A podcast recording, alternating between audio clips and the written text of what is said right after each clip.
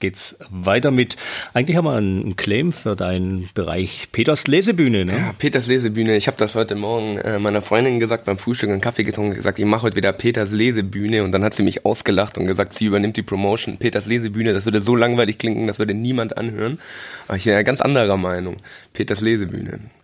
Gut, wir hatten jetzt was aus der Zeit gefallen ist von Gisela Elsner, Otto der Großaktionär. Die äh, gute Frau hat sich inzwischen vor mehr als 20 Jahren umgebracht. Wenn die Zeiten düster sind, dann kann man ruhig auch mal aus der Zeit fallen. Und wo die Kollegin vorhin so schön gesagt hat, äh, Forderungen müssen realistisch sein, dem würde ich doch gleich mal widersprechen und würde sagen, wenn unsere Forderungen nicht zu dieser Realität passen, dann spricht das vielleicht gar nicht gegen uns, sondern gegen diese Realität. In diesem Sinne möchte ich heute ein schönes Buch vorstellen, Gisela Elsner, äh, Otto der Großaktionär. Sehr empfehlenswertes Buch. Es ist ein Roman, äh, der Verbrecher Verlag hatte ähm, hat das äh, veröffentlicht, ein äh, wunderbarer Verlag, kann man an dieser Stelle mal sagen, hat wirklich ein sehr tolles Programm. Das Buch geht um Otto. Otto ist äh, ein deutscher Arbeiter, der in einem Chemiekonzern arbeitet, der Vater heißt und er arbeitet in einer Ungeziefer-Vertilgungsmittelfabrik und tut dort, wie der Name schon sagt, Ungeziefer-Vertilgungsmittel prüfen, indem er den ganzen Tag arme kleine Tiere umbringt. Das ist also sein Job, aber Otto ist schwer zufrieden mit seiner Stelle, denn Otto ist Großaktionär. Otto hat eben fünf Aktien seiner Firma und weiß damit, dass er zu den Gewinnern gehört.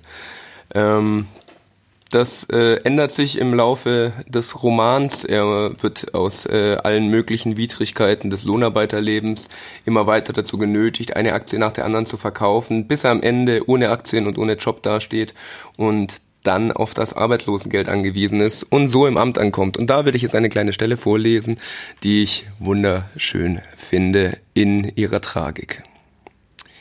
Zu seinem Schre Schrecken redete sie, es geht ja also um die nette Dame beim Arbeitsamt, außerdem von einem sogenannten Ermittlungsrecht des Arbeitsamtes, das dazu befugt war, Nachforschungen anzustellen, wenn solche wegen des Verdachts, dass er nicht angegebene Nebeneinkünfte bezog, erforderlich waren, um die Leistungsvoraussetzungen für die Bewilligung seines Arbeitslosengeldes zu überprüfen.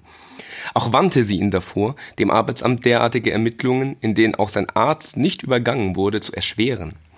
Den ihren Aussagen zufolge wurde die Erschwerung solcher Ermittlungen von Seiten des Arbeitslosengeldempfängers, der ohnehin, wie sie es nannte, dem Staat zur Last fiel, mit einer teilweise oder völligen Streichung des Arbeitslosengeldes geahndet. Schließlich erläuterte sie Otto Rolz, welche Nachteile ihm daraus erwachsen würden, wenn er sich weigerte, eine von diesem Arbeitsamt als für ihn zumutbar erachtete Arbeit anzunehmen. Treten Sie eine von diesem Amt als für sie zumutbar erachtete Arbeit nicht an oder sabotieren sie. Durch ihr Verhalten das Zustandekommen eines Beschäftigungsverhältnisses, so wird es in Bezug auf ihr Arbeitslosengeld zu einer Sperrzeit kommen, in der sie möglicherweise so lange keinen Pfennig mehr vom Arbeitsamt erhalten, bis sie sich willens zeigen, eine von diesem Amt als für sie zumutbar erachtete Arbeit anzunehmen, sagte sie zu Otto Rolz, indem sie ihm teils gelbes, teils orangenfarbenes, teils himbeerrotes sogenanntes Merkblatt für Arbeitslose überreichte, auf dem ihre Rechte, ihre Pflichten zu lesen stand. Zusammen mit einem Pass, seiner Arbeitslosengeldbewilligung und seiner übrigen Unterlagen steckte Otto Rolz das Merkblatt für Arbeitslose in die Brusttasche seines Kamelhaarmantels. Eine für mich zumutbare Arbeit ist wohl ziemlich unzumutbar, erkundigte er sich bei Frau Trissmann. Ja, für einen ehemaligen Tiervertilger wie Sie gilt eine Arbeit, die beispielsweise ein ehemaliger Dachdecker wegen ihrer Unzumutbarkeit ablehnen könnte, zumeist als zumutbar, erwiderte die Arbeitsvermittlerin. Hm, die Aussichten auf eine wirklich zumutbare Arbeit sind offenbar nicht besonders gut, meinte Otto Goltz und er warf Frau Driesmann einen fragenden Blick zu. Ich sitze nicht hier, um Hoffnungen zu erwecken, sagte diese. Soll ich mir besser gleich keine Hoffnungen machen, wollte Otto Rolls wissen.